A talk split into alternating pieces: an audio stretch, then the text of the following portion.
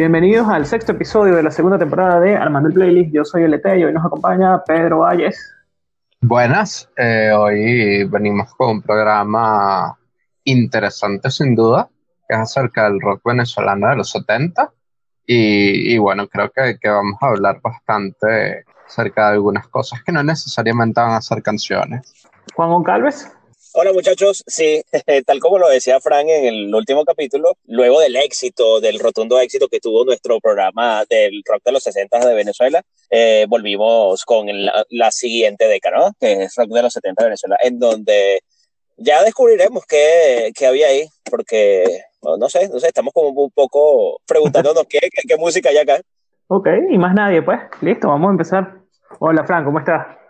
Hi, hola. Bien, hoy vamos con un programa buenísimo, o sea, porque es importante conocer la historia, en, especial la historia musical que, no, que nos acobija, digamos, a nuestro país, y ver cómo ese rock, o cómo fue ese paso, porque ya hablamos del rock de los 60, hablamos de cómo ellos eran básicamente en algunos casos copias de canciones que eh, se traducían y ya, y se adaptaban al, al español pero cómo fue evolucionando, porque quizás muchos nos limitamos a saber de que, ajá, nacimos en la generación que escuchábamos bandas como Caramelos de Cianuro, Desorden Público, pero ¿cómo llegamos a eso? Bueno, este programa hoy quizás nos va a ayudar un poco a desenvolver esa, esa idea de cómo el rock venezolano fue evolucionando para llegar de la más limitación de los Beatles que quizás teníamos en un principio hasta el rock que conocemos actualmente, que realmente en estos últimos años ha tenido un crecimiento increíble y que ha abarcado parte de la escena musical del país.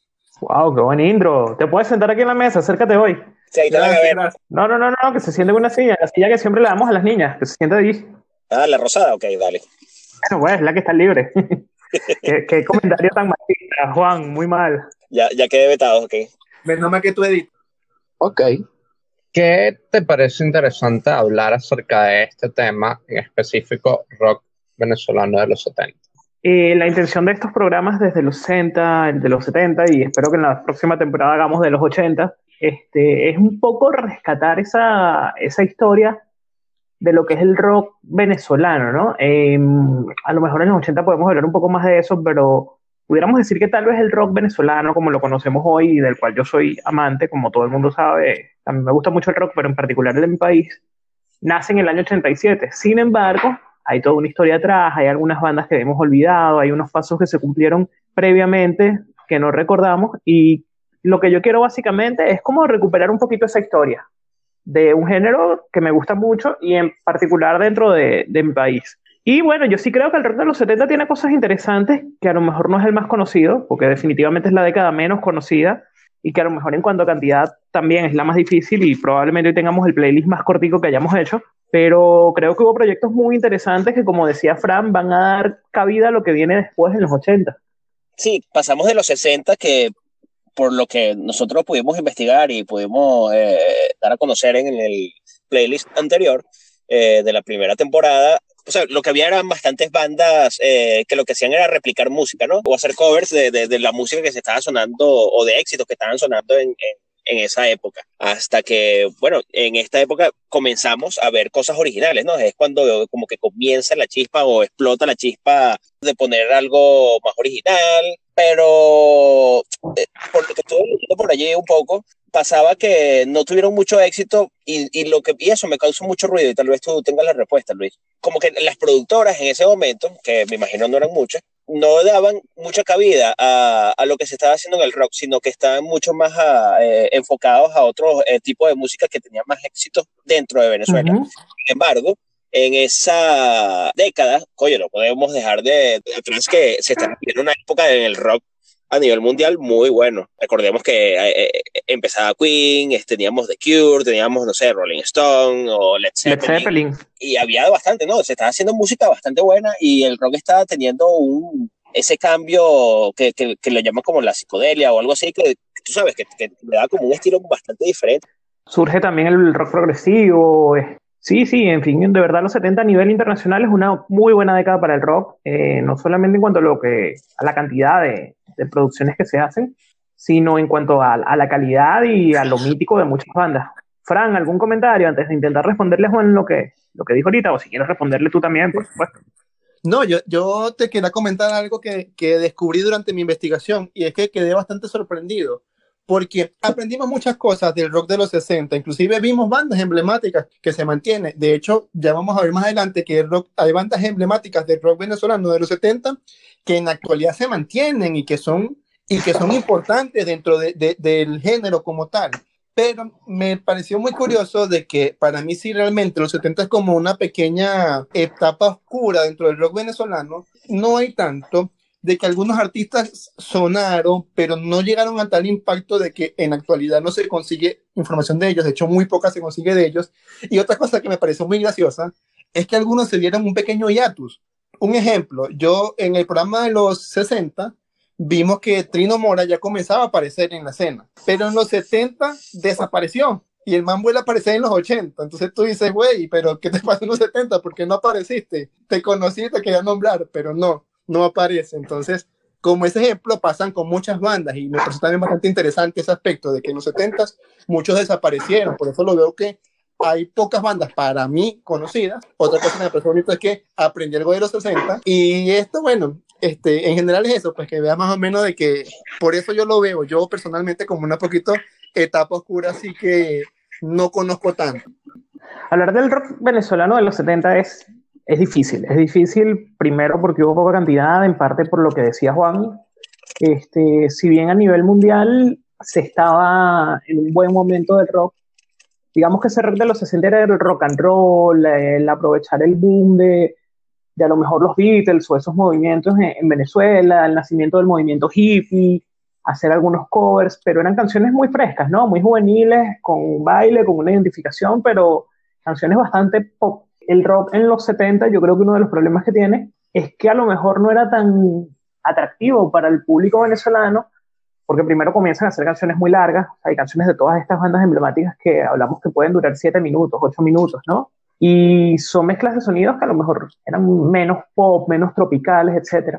Además, en los 70, a nivel venezolano, se da como ese, bueno, a nivel de todo el Caribe principalmente, ese boom de la salsa. Entonces, a lo mejor lo que más identificaba a la juventud venezolana de los años 70 era escuchar a la Dimensión Latina, Oscar de León, este, algunas bandas más, mm, más tropicales, digamos, principalmente del género salsa, todavía había algo de, bolero, de guaracha, Brillos Caracas Boys, etc. Y por otro lado, en toda Latinoamérica, e incluso en parte de Europa, y bueno, hasta la música en inglés se puede ver había como un boom de la música romántica, de las baladas, de estos temas más, más sentimentales. Este, varios artistas italianos llegaron a, a, sonar con mucho éxito en Venezuela. Entonces, bueno, era difícil competir contra, contra estos géneros que, que dominaban el mercado. Y lo otro, bueno, pasó de moda ese primer, digamos, rock and roll, ese, ese rock más pop, ese rock que nos podía sonar a los 007, a los Dark, que son bandas míticas sin duda. Y en Venezuela se empieza a dar una reinvención. Además en Venezuela, con nacionalización del petróleo, boom económico, etcétera, hay como un rescate de la identidad. Y estoy seguro que, si bien no es rock, podemos hablar de Simón Díaz, Serenata Guayanesa, Reinaldo Armas, este, artistas que copan los primeros lugares en los años 70. Yo siento que el rock, y eso lo podemos hablar a medida que llevamos el programa, también vio un poco hacia allá. También vio un poco hacia tomar ritmos venezolanos, incorporarlos, etcétera. Como digo, incluso aquí podemos salirnos un poquito del, del rock durante el playlist y hablar de esas influencias sobre todo para que no sea venezolano, enriquecer un poquito el lenguaje. Y se empieza a hacer también música romántica y boleros, etcétera, con bajo, guitarra, batería, que es un sonido diferente, pero que al final no es rock. Entonces también esa influencia como que se transforma mucho en Venezuela en un momento crítico. No, muy bien, Luis. Eh, esa, eh, yo veo mucho que empieza la tropicalización en este género, en el género del rock en, Venezuela en esa época. Podríamos decir que en los 70 el rock venezolano toma identidad. ¿No? En los 60, más allá de que yo siento que, que los 007 o los Dark son bandas muy buenas, no solamente que tienen historia, sino son muy buenas, en los 70 el rock venezolano y el rock latino en general, porque mientras esto está pasando aquí en Argentina están pasando cosas, en México están pasando cosas, en Brasil están pasando cosas, empieza a tomar una identidad, pero en particular el venezolano tomó una identidad muy fuerte con algunos proyectos bien interesantes. Bueno, comenzamos. Ok, yo realmente no, no tengo muchas canciones ni conseguí muchas canciones. De las canciones que conseguí, una que me gustó, realmente no conocía ninguna de las que tengo, es de un grupo que se llama La Guitarra, llamada Azúcar, Cacao y Leche. Al revés, al revés, es una canción que se llama La Guitarra de un grupo llamado Azúcar, Cacao y Leche. E imagínate, eh, tengo hasta el revés y todo. la- y me pareció una canción interesante y efectivamente tiene una mezcla. No se podría decir que es rock puro ni es este rock que se venía haciendo de los 60, sino que ella tiene una influencia ahí latina que es palpable. Exacto. Tiene, tiene todavía, del año 71, tiene todavía influencia de, de ese rock de los 60. De hecho, están Edgar Alexander, Nerio Quintero, que vienen de los Impala y se unen a otros artistas, entre ellos Ilan Chestowchowski, a quienes ustedes conocerán hoy como Ilan Chester. Si buscan la portada de ese disco, es el que está sentado con una camisa verde, pero sí se empieza a ver esa mezcolanza, ¿no? Incluso el propio nombre de azúcar, cacao y leche como productos tradicionales venezolanos dentro- del mercado. Y, y bueno, yo creo que la guitarra es uno de los grandes clásicos. Pues me voy a tomar un tiempo probablemente para hablar un poquito de, los, de las canciones más memorables de la década al final, pero es uno de los grandes clásicos de esta década y Azúcar, Cacao y Leche, una de las bandas que marca tendencia en este momento. Sí, sí, sí. eh, luego Toddy se, se, se copió de la fórmula y Muy bien. Bien, bien, bien. Eh, sí, esta canción tiene un toque hippie, ¿no? Eh, habla ahí sobre las canciones, de la música, del que escucha una guitarra y es- a mí me pareció bastante hippie, eso. muy, muy propicio, ¿no? Por la época también. Pero bueno, Es vamos una ahora. excelente transición de los 60 a los 70. Es correcto. Yo voy y salto a Frank Quintero, el moreno Frank, que sacó una canción bastante, más o menos de ese estilo, ¿no? Eh, se llama Feeling, de su álbum Letra y Música. Y la canción pareciera que fuera una canción divertida, pero cuando tú la empiezas a escuchar, es una canción medio depresiva, ¿no? Es así como que alguien como que tiene un down o tiene una depre ahí y, y lo llama como que le falta el feeling. Bueno, como dices tú, tema que incluyó Frank Quintero en su álbum Letra y Música, que es del, del año 81, pero que sin embargo efectivamente corresponde a los 70, a pesar de que este disco es del año 81, porque Frank Quintero eh, comienza su carrera musical a principios de, lo- de los años 70 con una banda que se llama La Fe Perdida, y yo he estado buscando música de La Fe Perdida, entre esas canción Feeling, que es más o menos del año 71, 72, por ahí, y no la consigo en la versión original. Eh, después él forma los Valses Aguados, que también toma varias de estas canciones, les da un ritmo un poquito más de jazz, y después como solista él relanza muchas de estas canciones que son las que efectivamente podemos conseguir por ahí para conocer todo lo que hizo La Fe Perdida, y ya que hablas de La Fe Perdida, o de Frank Quintero en este caso, eh, otra canción que fue exitosa con La Fe Perdida y ha grabado muchas veces, pero que también voy a incluir la versión solo de Frank porque es la que está disponible, se llama Escaleras de tu mente. Entonces, bueno, con eso cerramos un poquito ese episodio de La Fe Perdida, slash Los Valsejaguaos, slash Frank Quintero. Al final siempre fue la misma voz. Y luego fue Frank Quintero hasta los siglos de los siglos, hasta hoy. Hasta hoy que el señor Frank Quintero sin duda es uno de los grandes músicos de Venezuela. Sí, correcto. Yo voy a comenzar por todo lo alto, Luis. Empieza como quiera. Voy a hablar de una de las bandas más importantes que comenzó en 1970 y se mantiene hasta la actualidad, solo con un año que tuvieron un hiatus musical entre 74 y 75. Y esta banda, que todas la conocemos, por lo menos al menos una canción de ellos, es la banda Aditus. Wow, muy bien. Una banda ícono de lo que es el rock de esa época, con temas como algo eléctrico, con temas como No te vayas. Es una banda que, bueno, no te vayas ahora. O sea, ha podido avanzar en el tiempo y mantenerse hasta la actualidad. Para mí esa banda es ícono y puedo recordar también muchas veces fastidiar en la universidad durante la carrera con esta canción Algo Eléctrico. Una canción que no podía faltar en ninguna de mis playlists porque como buen ingeniero eléctrico, siempre hay algo eléctrico. Sí. Una banda que solemos relacionar con los 80 con un sonido un poquito más, más pop, con la voz de, de Pedro Castillo principalmente, pero que efectivamente durante todos los 70 está haciendo cosas por ahí y que es bastante innovadora.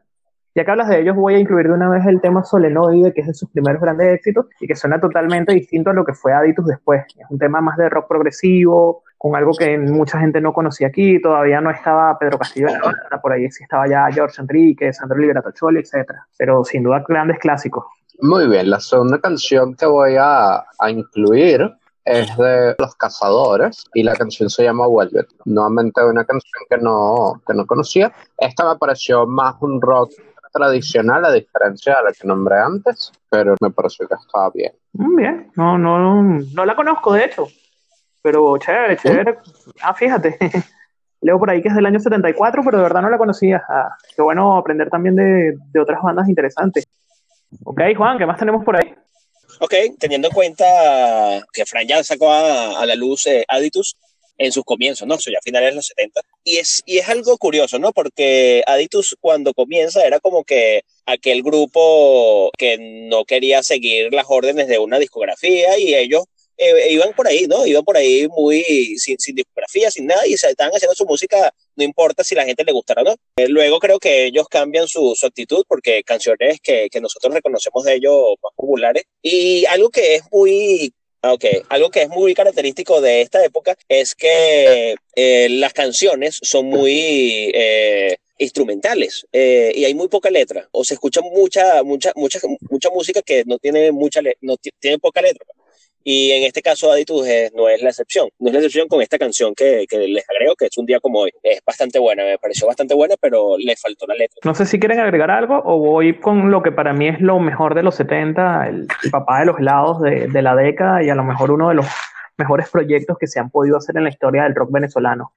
El señor Vitas Brenner, nacido en Alemania en la década de los 40, eh, llega a Venezuela eh, cuando él tenía tres años de edad y en el año 70 arranca con un proyecto que se llamaba La Ofrenda. Con una, tiene algo de rock progresivo, algo de rock sinfónico, mezcla elementos de música venezolana bastante marcados. Y yo estoy seguro que todos en algún momento, aunque no lo sepamos, hemos escuchado alguna canción de Vitas. Este, cuando se habla del, del origen del rock nacional, y eso lo vamos a ver más adelante, como lo conocemos hoy en día, tal vez las bandas icónicas son Sentimientos, Zapato, etcétera, para las cuales nos faltan unos cuantos años, pero para mí Vitas marca en verdad tal vez el nacimiento del rock venezolano y, y es único. No, no tengo forma de expresarlo. Para mí, lo que hace el señor lo que hizo el señor Brenner es, es, único junto a la ofrenda. Tiene varios discos muy, muy buenos. No sé cuál sea su tema más conocido, hay dos que me vienen a la mente, pero entre esos dos, si yo tuviera que elegir uno, en cuanto a que me guste más y en cuanto a que sea el más conocido desde su momento, me quedaría con Frailejón, que para mí es uno de los grandes clásicos de los años 70 una joya. Solamente por esta canción ya estar haciendo este playlist vale la pena de verdad.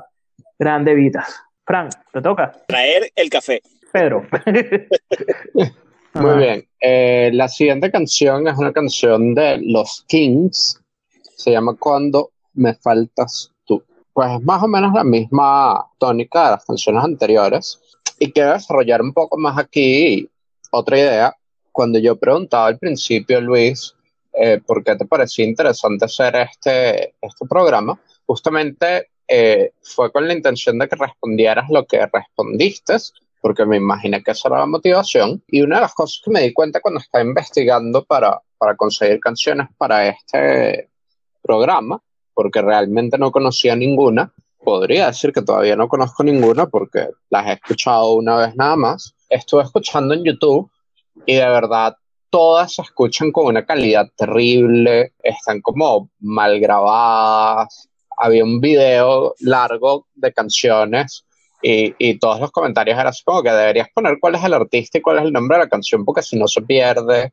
Entonces, efectivamente, eh, una de las cosas importantes que a mí me queda de, de esta investigación es que sí valdría la pena gente más competente que yo definitivamente en el tema como hacer una librería musical de, de, todas estas cosas que se hicieron, pues seguramente alguien tiene los discos guardados y tal, y qué sé yo, y como, como hacer un, una cura real de toda esta música para que no, no se pierda más allá de, de, lo que estamos haciendo nosotros aquí. Sí, coincido, coincido. Hace unos años hubo una exposición organizada por la alcaldía de Chacao, donde estaba también así por décadas, hay iniciativas privadas de, de gente a lo mejor de coleccionistas de discos o de gente que se ha tomado esta tarea. Recuerdo ahorita a Vicente Corostola, que además cada vez que iba a algún concierto de rock de los 70 o de los 60, o, o si estaba tocando Luz Verde, que acaba de sacar un disco, por ahí estaba y es coleccionista de discos. Pero de verdad creo que falta mucha memoria en Venezuela, no solo respecto al rock, respecto a la salsa, al merengue, a la música tradicional, al pop, respecto a todo. Y sí sería interesante que alguien tomara esa, esa iniciativa, coincido contigo. Bien, tengo ahorita un, un caso serio, Luis. ¿Por qué? Uh -huh. Tengo una banda que realmente es de los 70, sonó muchísimo en los 70, pero que no sé si la canción que, que elegí de ellos, que es una canción muy icónica, sea de los 70. Deben tener otra canción mejor en los 70, pero esta canción creo no es de los 70. Ayúdame a confirmar esa duda. Esta banda, que nació en el 77, y que se llama La misma gente, que todos la conocemos y todos sabemos. Juan de Wow, a, todos a todos nos gusta mucho, no le gusta se me va el programa. Yo no voy a opinar. ¿Por qué, Juan? Cuéntame más. No, no, no, no yo quiero opinar. Bueno, no sé si esta canción llamada Lluvia es de los 70 realmente. Lluvia fue escrita en los 70, o mediados probablemente de los años 70, pero el primer disco de la misma gente, que es Por fin, sale en el año 1983. Creo que ese Por fin habla de esa década que esperaron. Y Lluvia como éxito comercial, de hecho no la tengo en mi lista, a pesar de que saben que es una de mis canciones favoritas, es del año 83.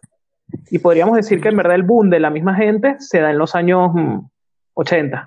Gran cantante, gran cantante, más allá de, de la voz, que no es una de las mejores voces del rock venezolano, pero, pero la pasión que transmitía Petete, incluso ya después de muchos años, era, era increíble. Lamentablemente perdió la voz eh, debido a un ACV hace unos siete años, pero sin duda Petete merece un lugar de oro en la historia del rock venezolano. Entonces, Lluvia es una canción de los 70 que fue exitosa en el año 83, 84, por ahí. Entonces no entra, bórralo. Pero qué bonito, qué bonito hablar de que en los 70 nació la misma gente, de todas formas. Mm, Una banda realmente de los 70. choices. Sí, bueno. De música de iglesia tenemos cosas también. no, bueno, pero seguimos. Este, a mí Lluvia no me parece música de iglesia, de verdad, me parece una canción muy bonita. Pero en el año 70, este cantante brasileño que se llama Roberto Carlos sacó una canción que se llama Jesús Cristo, ¿no? Ok. este, que tuvo un gran éxito a nivel mundial. Y el venezolano Víctor Gámez versionó y está considerada una de esas canciones icónicas del rock de los años 70, se llama también Jesucristo. Y a pesar de que fue polémico aquí en Brasil cuando salió, porque mucha gente sentía que, que una canción pop no podía tocar temas católicos, etcétera, al final sí terminó siendo una canción de iglesia bastante representativa. Y con mucho éxito en Venezuela, tanto en la versión de Roberto Carlos como en la versión de Víctor Gámez. Muy característico, ¿no? Eso, los brasileños son bastante católicos eh, con, con esto y, y, y eso se evidencia, ¿no? Con, con, con esta... Bastante religioso, Exacto. tradicionalmente católicos, pero por lo menos eh, Bolsonaro, el presidente actual, se apoyó mucho en la religión para ganar el voto de, de religiones evangélicas, protestantes, etcétera. Eh, a mí no me agrada el tema tampoco, este, yo no debería hablar de política brasileña por aquí, pero no me agrada mucho Bolsonaro, como ustedes saben, este, pero eso fue uno de los puntos que lo hizo ganar, ese acercamiento religioso a veces un tanto radical. Ok. Va a llegar la policía brasileña. Sí, Pero- eh, ¿Va, Juan? dale, voy yo. Eh, Juan, eh, Juan. sí, sí, sí. Eh, ya que eh, comenzaste a hablar de, de- del chico, del chico alemán, eh, Vitas Bremer. Sí, Vita, Vitas Bremer, que seguramente fue uno de los fundadores, además de la colonia Tobar. Tenemos una canción que me gustó bastante y fue una de las pocas canciones que conseguí de, de, de su autoría, que tiene letra, porque sacó mucha música, y no sé si, si, si esto tiene alguna razón, pero sacó mucha música que no tiene letra. Otra vez eh, sacó el tema de esto, pero esta tiene letras y se llama Agua Clara. De hecho, un- como dato curioso, eh, se evidencia también que el petróleo era un tema bastante importante en el momento y, y habla sobre como que el agua clara y quiero traerte agua clara, así parafraseando la canción, eh, que sin petróleo pero con sal, una cosa así dice, pero bastante me gustó bastante la canción, bastante amena.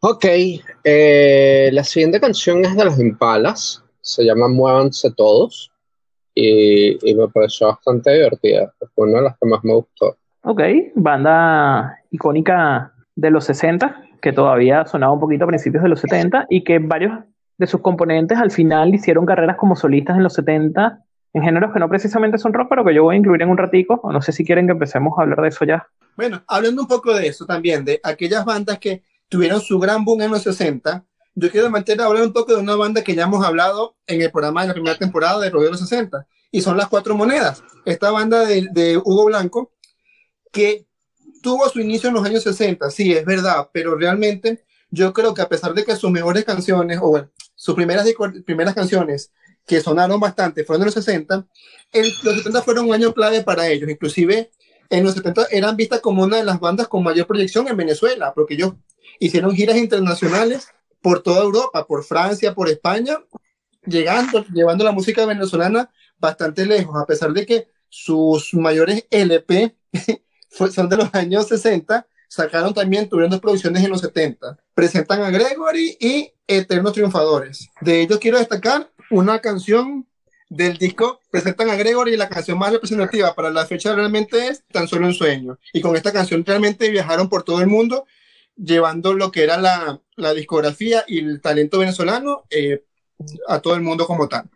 Muy bien, los hermanos O'Brien eh, representaron también a Venezuela en el Festival de la OTI, muy de moda en aquel momento, en el año 76. Creo que quedaron en el segundo lugar, podrían verificar ese dato por ahí, con una canción que se llama Soy, este, no es tan propia de las cuatro monedas, este, como estos creadores del, del, podríamos decir un poquito del reggae en español en Venezuela y con eh, un género más novedoso, etcétera. Es más una canción de festival, pero también tuvo un éxito relativo a mediados de los años 70 en Venezuela. Sí, eh, sigo con, con, el Moreno Frank, con una canción que me gusta bastante de él, de su primer disco, eh, o su primer álbum, no sé si hizo algo anterior a eso, algún eh, single o lo que sea, pero de su primer álbum que se llama Después de la Tormenta, eh, una canción, y es la primera canción creo que de este álbum, se llama La Dama de la Ciudad. Esa canción tal vez no es tan rock, pero digamos que es un muy, muy soft, casi balada, y habla sobre cómo un chico de, del Monte Culebra conoce a, una caraqueña eh, y se enamora y eso, y la chica de, claro, por supuesto, siento de Caracas, solo va a pasar el fin de semana en el pueblo ese donde fue, y, y se va y el chico queda mal enamorado de, de, de, eso y bueno, creo que emprende su rumbo a Caracas yéndose de su Monte Culebra. Una canción que también tiene varias versiones eh, de Frank en distintos momentos y que creo que el propio Dylan Chester llegó a grabar en algún momento como dices tú efectivamente, de su primer disco, junto a los Valses Aguaos, La Dama de la Ciudad del año 76, de la cual después él mismo sacó alguna versión a mediados de los 80 que también tuvo bastante éxito comercial, pero efectivamente es una canción nacida en los años 70 y que sonó bastante en los años 70. Ok, eh, la siguiente canción es de Los Cazadores también y se llama esa canción. Tal y cual como Vuélvete, también me pareció una canción más hacia lo tradicional que venían haciendo los 60, pero está, está chévere. Ok, debo confesar que, que no conozco los cazadores. Este, tengo que hacer la tarea. Gracias, Pedro, por, por ese aporte. Siempre creo que es uno de los activos de este programa, que uno siempre aprende muchas cosas. Totalmente. Y voy a dar una vuelta eh, bastante diferente con los inicios de esta super banda venezolana. No sé, digamos que top de, de, de lo que es el folclore venezolano. Y hablamos de Serenata Guayanesa. En su primer trabajo discográfico eh, tenemos esta canción llamada Sapo, El Sapo. Es esta típica, típica canción que nosotros le dedicamos a, a, a la persona que, ¿sabes? Le, le, le, recuerda al profesor si hicimos la tarea o algo. Juan sacando rencor. Por algunos otros géneros nos íbamos a tener que pasar en algún momento, ¿no? Y la influencia de los géneros tradicionales venezolanos se, se ven muchos artistas, así que bastante bueno.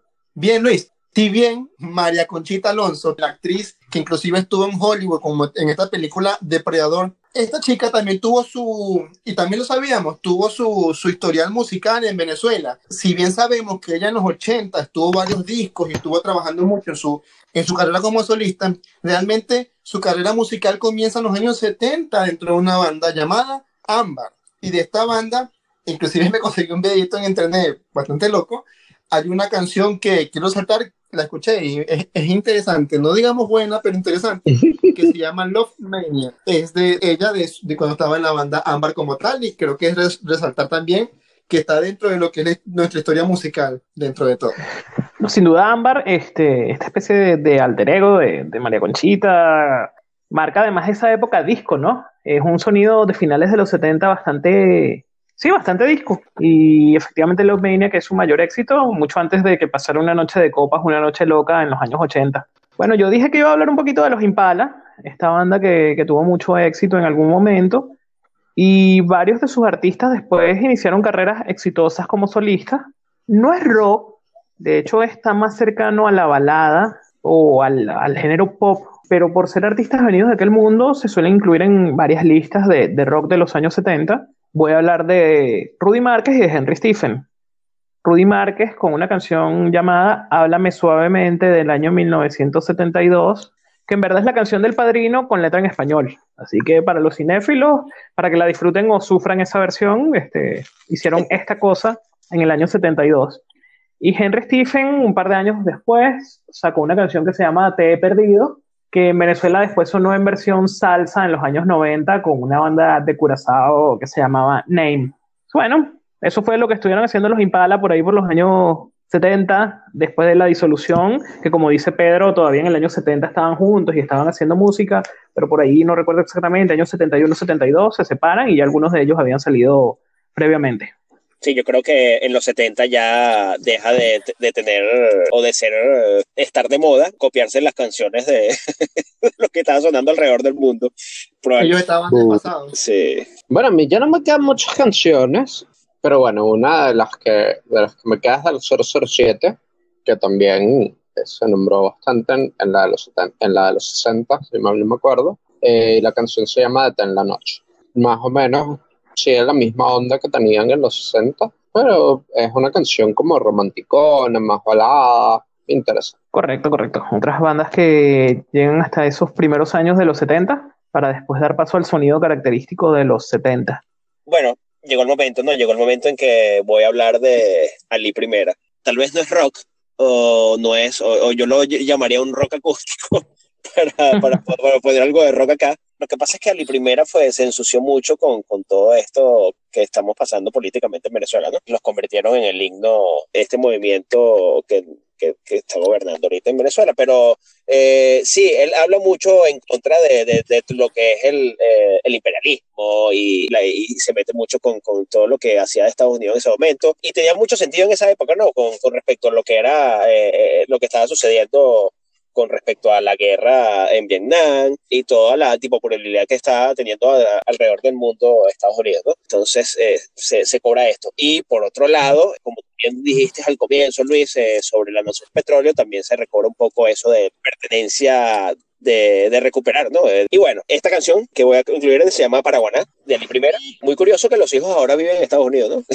y él se con ellos. Pero, pero bueno, eh, una crítica un poco a, eh, se, le da más importancia al petróleo y a las personas que, que pescan y todo esto, no, no, no, se le toma mucho en cuenta. Sí, plena Guerra Fría también hay que, que, entender el contexto y donde artistas como Silvio Rodríguez o como Pablo Milanés traían toda esta nueva onda cubana y bueno, aquí también la voz de los jóvenes, de hecho, probablemente de la misma gente que estaba escuchando rock, era bastante de izquierda, Ali, Ali primera comunista declarado, tuvo varias canciones exitosas, muy en esa onda, pues canciones que ahorita perfectamente podrían servir de crítica al gobierno de Maduro, pero que en su momento eran himnos supuestamente reivindicativos.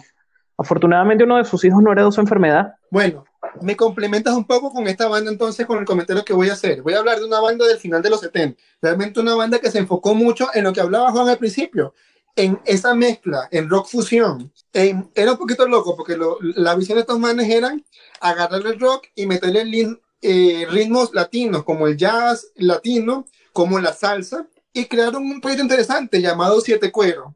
Este proyecto realmente tuvo solamente un disco, el disco se llamó Rojo Sangre, y no tuvieron, digamos que otros, otros proyectos más grandes luego de esto, pero realmente este fueron, para mí, es el inicio de lo que se quería o se quería o se logró después, estas fusiones de ritmo más latinos con lo que era lo que estaba sonando afuera. Si te acuerdo es una banda increíble. Este, escuché a alguien en un video, no recuerdo ahorita quién fue, no sé si fue el propio Corostola que nombré hace poco, que decía que ellos mezclaron rock de Taguara con salsa de Taguara. Y salió una mezcla increíble. Lamentablemente en Spotify no hay nada de ellos, así que no va a estar en el playlist de Spotify, pero creo que es imprescindible hablar de ellos y de todo lo que hicieron.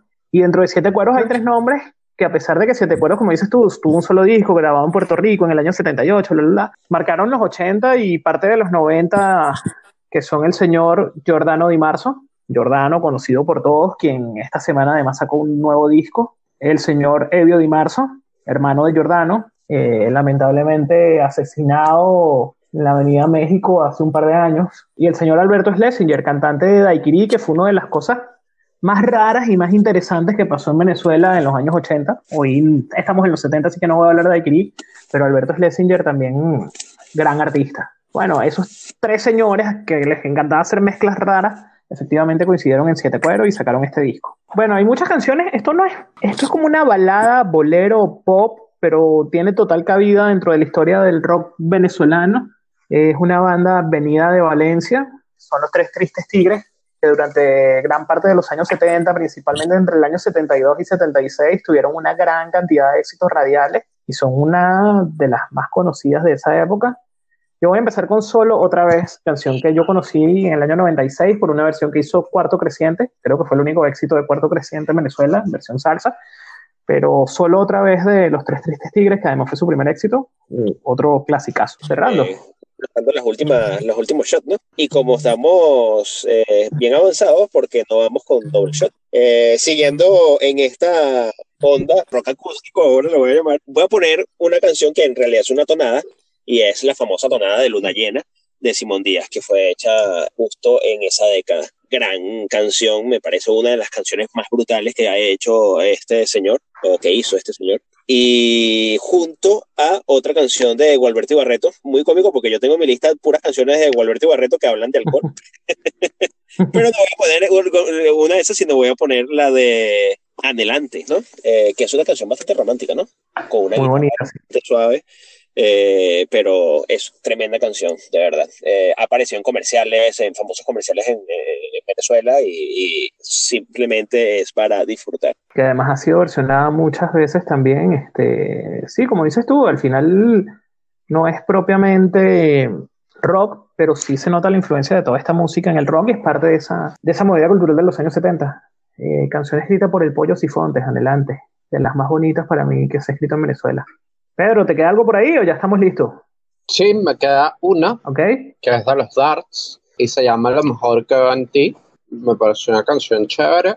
Creo que, que nuevamente, creo que una de las cosas que más me hubiese gustado es escuchar estas canciones con un poquito más de calidad, eh, porque si bien hay canciones tradicionales americanas que no puedo escuchar, eh, las versiones originales eh, igual no, no están en tan mala calidad como están estas por lo menos en YouTube. De hecho, me pasa, Pedro, que eh, cuando buscas álbumes de, de, los 70 y son artistas que aún siguen grabando o, o, lanzaron algo mucho más nuevo, eh, siempre ellos eh, pasan, por ejemplo, con Franquitero y, y, lo vas a ver con muchos otros artistas, que hacen algún álbum de éxitos, de, de, o mis, mis, grandes éxitos, no sé qué cosa, y, y, como que remasterizaron estas versiones. Entonces tú escuchas ese álbum en original eh, incluso en, la, en, plataformas como Spotify, y vas a escuchar eh, la diferencia de calidad con, con respecto a, a, los éxitos.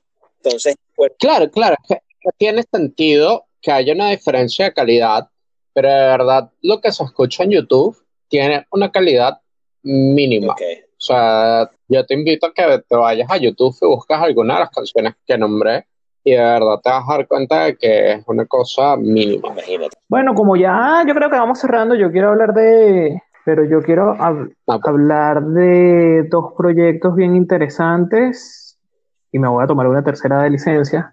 Eh, uno es la banda municipal de Latillo. Este disco, si lo buscan en Spotify, incluso donde se editó, tiene fecha 2000 tanto, 2008, 2009, pero es una grabación hecha en los años 70 de la propia banda municipal, proyecto en el cual estaba Jerry Well y otros grandes artistas.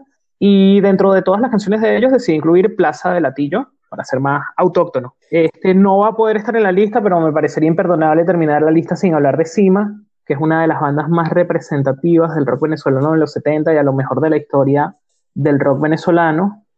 Este, escogí el tema joven, tienen, tuvieron varios éxitos y aquí a establecer un puente con lo que decía Pedro de la calidad muchas canciones de estas solamente fueron editados en el formato, no recuerdo cómo se llama, del disquito chiquito que tenía una canción por cada lado, como un single, ¿no? Sí. Es el caso de Cima. Cima las grabaciones que dejó fueron en esos disquitos, entonces por ahí se puede rescatar algo, por ahí se puede conseguir algo, pero en verdad en Spotify no está, no, no hay versiones digitales, eh, entonces es bastante complicado conocerlos, pero en, en YouTube hay, no sé qué, con qué tan buena calidad, y ya que no lo pueden escuchar en Spotify, vayan y escúchenlo bueno, de Vitas voy a volver con Vitas, que repito es uno de mis artistas favoritos, y con esta canción versionada eh, por Amigos Invisibles en el, año, en el álbum Super Pop Venezuela, que se llama San Agustín. Para mí, decía al principio, Frailejón tal vez es la más conocida, pero para mí San Agustín le puede hacer la competencia. Y fue otra canción bastante exitosa del señor Vitas. Yo incluiría a, Sentado en una piedra de, de, de Vitas también. Por supuesto, muy bien. Bien, Luis, entonces, te estaba dejando por fuera algo importantísimo. No entiendo qué te pasó. O sea, yo pensé que A ibas ver. a hablar de Jorge Spiteri. Spiteri, por supuesto. Primero me parece un poco narcisista que si te llamas Jorge Spiteri le coloques a tu banda Spiteri, pero bueno, cada quien con su gusto. Hay cazadores. Es a lo Bon Jovi, ¿no? Exacto. Bueno, tienes razón. Pero bien, entonces esta banda de principios de los 70, como tal, el 73 creo que comienzan ellos, eh, tuvieron un proyecto también bastante interesante. Su- su- una de sus canciones, la canción más, más representativa de ellos, también tiene por nombre Spiteri, cada cotal.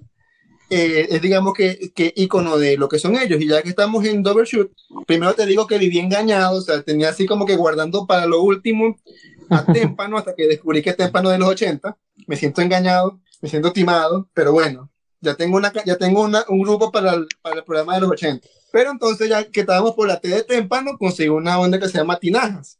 Una banda que también estuvo, todos los 70 estuvo, estuvo actuando, o sea, estuvo en la vitrina artística todos los 70 y una de sus canciones más representativas se llama Dejando el Pasado, que salió en el 79.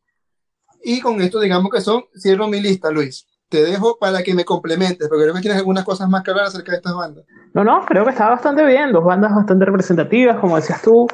Este, tal vez el señor Spiteri, la canción más conocida para las nuevas generaciones sea Amor, que la versionó Amigos Invisibles en Arepa 3000. Bien, ya para cerrar, para, para darte todo lo que tengo, aquí diciendo bastante. Mm. sí, tú sabes, hay, hay que Yo te veo solo como un amigo, Juan, disculpa. Eh, hay que lanzarse el chinazo de la noche, o del día, o de la tarde, Por- depende de cuando lo escuches, ¿no? Por lo menos hoy no me tocó a mí. Al, al final, en el programa final deberíamos dar premios al, al, al que se le dio el, mayor chinazo de todos. Pero bueno, vamos con, y esto otra vez es otro chinazo, la letra de la canción, eh, o el, el, el título de esta canción es otro chinazo, se llama Sóbalo, de Frank Quintero. Eh, estoy un poco que pegado con él eh, hoy. Y, y otras dos canciones más, ¿no? Eh, yo creo que hay que poner... A ver, le- les pongo como pregunta. Entre La Distancia y Cuerpo Cobarde de Gualberto y Barreto, ¿cuál incluiría? Como gusto personal a distancia, como éxito a Cuerpo Cobarde, sin duda, pero por mucho. A ver, Frank.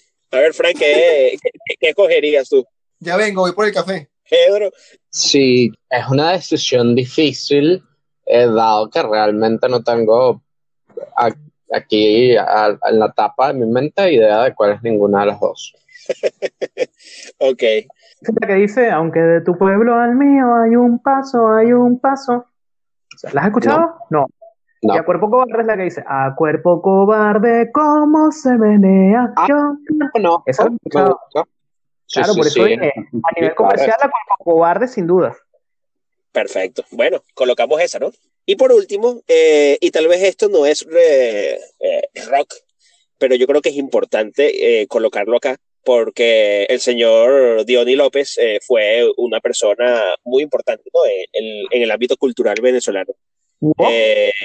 Y exacto, y con su WOP, que se escucha, incluso hasta en una de las canciones que escuché hoy del señor Primera, eh, también hacía un WOP ahí parecido a, a este Poppy. Y cuando él lo hizo, yo me acordé, oye, pero Poppy, Poppy también eh, seguramente hizo algo en los 70, y por supuesto que sí. Eh, y les voy a poner esta canción, él por supuesto hacía canciones infantiles, pero esta canción me parece muy divertida y la vamos a incluir, que se llama Si yo fuera rico. Entonces ahí le enseña qué divertido sería si fuéramos ricos. Porque sabes que a veces la gente dice que ser rico es malo, pero Poppy nos dice y le dice a los niños que ser rico es bueno también y divertido. Ok, Diony López, yo no sé si a Diony López yo lo nombré en el programa de los 60, ahorita no recuerdo, no. Él empezó con un proyecto que se llamaba Los Diony, de hecho, y que fueron los primeros que hicieron algo similar a la ska a mediados de los 60. Pero efectivamente llegaría al, al tope de la fama como productor y como payaso, en buen término, en el año, en los, a principios de los 80, finales de los 70 con su personaje Poppy. Lamentablemente falleció hace unos 10, 11 años. De la infancia, su hija más famosa, Caro, Caro- Carolina, pero Gabo López también con una exitosa carrera hoy en día. Luis, estoy en una disyuntiva. Estoy casi seguro de que Témpano comenzó un poquito antes. Témpanos de finales de los 70, igual que Aditus, con un rock progresivo, y al igual que Aditus en los 80, tiene canciones muy pop. Este, el primer disco de, de Témpano, que se llamaba de Témpano, Atabal Yemal. El primer disco de Témpano es del año 78, 79, por ahí. Estoy seguro que es de los 70, 100%. Sí, es que está, está en el borde, está, está rayando el 79-80. Pero bueno, si lo vemos como décadas, está en la década de los 70. ¿Sí? Yo no voy a discutir esto de cuándo se acaba la década, ¿ok? no, para, ya va. Más allá de cuándo se acaba la década o no, me parece que, o sea, los 70 va de 1970 a 1979 porque tiene el 7 adelante y ya. Eso es 70. Sí. Sí, de hecho, musicalmente es así. Pero no, yo estoy seguro que Tempa no entra en los 70. Los éxitos de la década los toma, por ejemplo, del 70 al 79. Por eso digo musicalmente. Exacto. Cuando te hacen un resumen de las mejores películas, es del 70 al 79. O sea, la industria del entretenimiento ha aceptado que sus décadas, por lo menos en lo interno, van del año que termina en cero al año que termina en nueve. A lo mejor para el resto de las cosas no, pero en la industria de la música lo toma así. Me encanta, yo siempre generando controversia en el programa. No, podía faltar, Fran, siempre colocando aquí un punto. Ajá, ¿qué nos tienes de Témpano, Fran? Bueno, Témpano es una banda que hizo historia. O sea, si tenemos grandes éxitos como Dame solo un minuto, El hombre del piano, drama, pero si nos queremos ir justamente al disco Ataballe Mal, nos iríamos con su canción más larga que se llama como su disco, Ataballe Mal. Correcto, y que los dio a conocer, como decíamos, este, tal vez con una música un poquito distinta a lo que harían en los, en los 80, más cercano al pop. Bueno, para cerrar, creo que, me toca cerrar como con cuatro canciones. Luis, Luis, Luis, eh, yo creo que es bueno colocar de, de Témpano en ese álbum una canción que me gustó, o la canción que más me gustó de ese álbum fue que se llama Hecha de Horas. Hecho de Horas. Ok. Ese disco creo que son como ocho canciones, no recuerdo ahorita bien, pero es un disco cortico por lo largo de las canciones, este, o como seis canciones. Seis canciones, ¿verdad? yo creo que los discos de acetato no, no daban para mucho tampoco. Llegaban a durar 7, 8 minutos. Entonces, bueno, con un sonido interesante, con un cambio en su momento. Bueno, yo tengo por aquí, no es rock, este, es como una música ahí medio pop, playera, buena onda, este, pero cuando hablamos de pop rock venezolano, y esto lo hemos dicho muchas veces, uno es bastante amplio. A veces termina metiendo incluso salsa, merengue, joropo, etcétera, y principalmente cosas como el reggae y el pop. Esto lo cantaban Eddie y Delia a mediados de los 70 que se llama Arena Blanca. Es una canción bien simpática, no necesariamente muy buena, pero bien simpática. Delia después en los años 80 tendría una exitosa carrera como, como solista y todavía como jurado de, de reality shows, etcétera. Bueno, de Eddie y Delia, Arena Blanca, que sin duda fue una de las canciones más sonadas en su momento. Mm, de los tres tristes tigres, de los que ya hablé hace rato, me parece que no nos podemos despedir sin hablar de matrimonio. Quizás sea pronto, pero yo me quiero casar. Podríamos hablar de varios éxitos de Enrique Lazo, ninguno está en Spotify, así que no voy a entrar en detalles, pero Enrique Lazo también tuvo muchas canciones en el primer lugar, incluso a principios de los años 70. De hecho, Enrique Lazo tiene una anécdota por ahí con Chávez, que en algún momento se le acercó y le dijo que él se acordaba de sus canciones y le cantó algunas. Creo que lo contó en Entregrados hace poco, pero voy a hablar de La Gran Fogata en su lugar, con esta canción que se llama Yo trataré de ayudarte. Creo que son zulianos La Gran Fogata, pero fue sin duda una de las bandas más representativas. Y para cerrar, cuando empezábamos, Fran habló de Trino Mora. Este, y efectivamente Trino Mora tuvo como un boom a, finales de los 60, principios de los 70. Después, a pesar de que estuvo sacando discos, decayó un poco. De hecho, sus grandes éxitos terminan siendo estos de finales de los 60 principios de los 70, en los 80 resurge y es alguien que siempre ha estado por ahí y en algún momento, no recuerdo si fue la Fundación Nuevas Bandas o en los premios Venezuela Pop and Rock, se hizo como una especie, cuando se cumplieron, no sé, 40 años de la historia del rock eh, venezolano, se eligieron como que los cinco temas más representativos de los 60, los cinco de los 70, los cinco de los 80, los cinco de los 90, en aquel momento año 2000 o año 99, y dentro de cada década, entre esos cinco, se eligió el tema más representativo del rock de cada década. Y mm, el tema más representativo del rock venezolano de los años 70 para este panel de expertos era Libera tu mente del señor Trino Mora. Así que me parece un muy buen cierre. Los otros temas que estaban por ahí, a propósito, por cultura general, Joven de Cima, este, Frailejón de Vitas Brenner, Escaleras de tu mente de la fe perdida y la guitarra de azúcar, cacao y leche con la que Pedro abrió el programa. Eh. Llegó la hora de despedirse, yo creo que esto es... ¿Tú hablaste? No, mentira, voy a agregar una más. Tú hablaste de Ali Primera, y con todo esto a mí no, no le tengo mucho cariño a la música de Ali, pero la canción más famosa de Ali Primera, casi finales de los 70, no la tenía en el playlist, pero ya que tú lo nombraste, se llama Canción Techos de- Mansa para un pueblo bravo. Pensaba que ibas a decir techos de cartón, pero ok. Techos de cartón también es muy conocida, pero Sí. en este caso del año 78, Canción Mansa para un pueblo bravo, que ha versionado mucha gente también. No, a mí, a mí la canción de, de hecho la escuchaba bastante porque cuando mi hermano, ustedes lo conocen, Dani, comenzó a Claro. aprender a tocar guitarra, empezó a tocar, eh, a aprender a tocar guitarra con, con, con Eli Primera. Entonces te imaginarás que era todo el día yo escuchaba Eli Primera. No, a mi, a mi papá le gustaba mucho. Yo conozco la música de Ali desde que tenía cuatro o cinco años. Mi papá tenía un cassette como con sus grandes éxitos. Este, mi papá que no necesariamente era muy de izquierda, al contrario de mi mamá que siempre fue, siempre ha sido, bueno, ya no, pero digamos cuando había democracia siempre fue bastante de izquierda, pero yo conocí a Ali desde siempre y, y como digo, tú escuchas las canciones hoy en día y las hace alguien que estuviera contra el gobierno venezolano y tú dirías qué buena letra y qué buena crítica tiene. Es correcto. Entonces, bueno, Llegó el momento Sí. triste de despedirnos. Ah, ah, muchas Todavía nos quedan dos programas de esta temporada, todavía no es triste. Muchas gracias, Pedro. Bueno, quiero, yo nunca hablo mucho en, en- al final de los programas, pero nuevamente me, me gustaría decir que una de las cosas que aprendí de este, este probablemente ha sido el programa más extraño de todos los eh, ya 14 que hemos grabado, porque probablemente fue el que más tuve que investigar eh, sin, sin ninguna base, sin ningún... Porque incluso en el de la música de los 60 capaz hay más información, eh, cuando veía las canciones, ah, mira, sí, esta canción sí la he escuchado, esto sí la conozco. Y sin duda me dejó un sabor de, de que sería interesante que en algún momento, cuando en este país se vuelva a hacer algo de cultura, pues alguien que de verdad sepa en hacer un- un- una cura de, de- de todas estas cosas que se hicieron en los 70 para que no, para que no se pierda, porque es parte del legado cultural de nuestro querido país tropical. Entonces, bueno, gracias Luis Gracias. por la invitación, como siempre.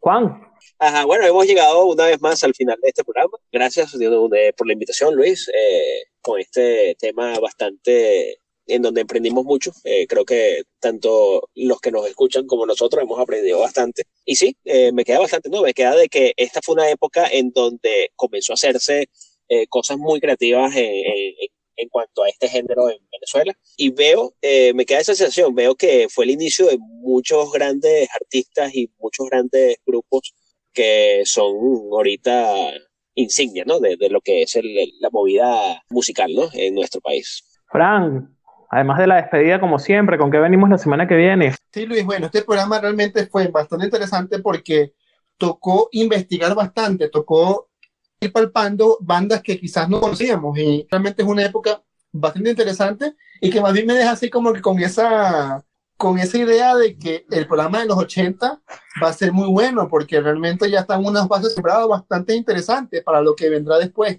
que veremos esta mezcla de sonido que aquí comienzan a nacer, ver cómo van a evolucionar lo- lo- la década siguiente. Entonces, bueno, muchas gracias por participar en este y, y aprender tanto de, de- de esta parte musical con ustedes.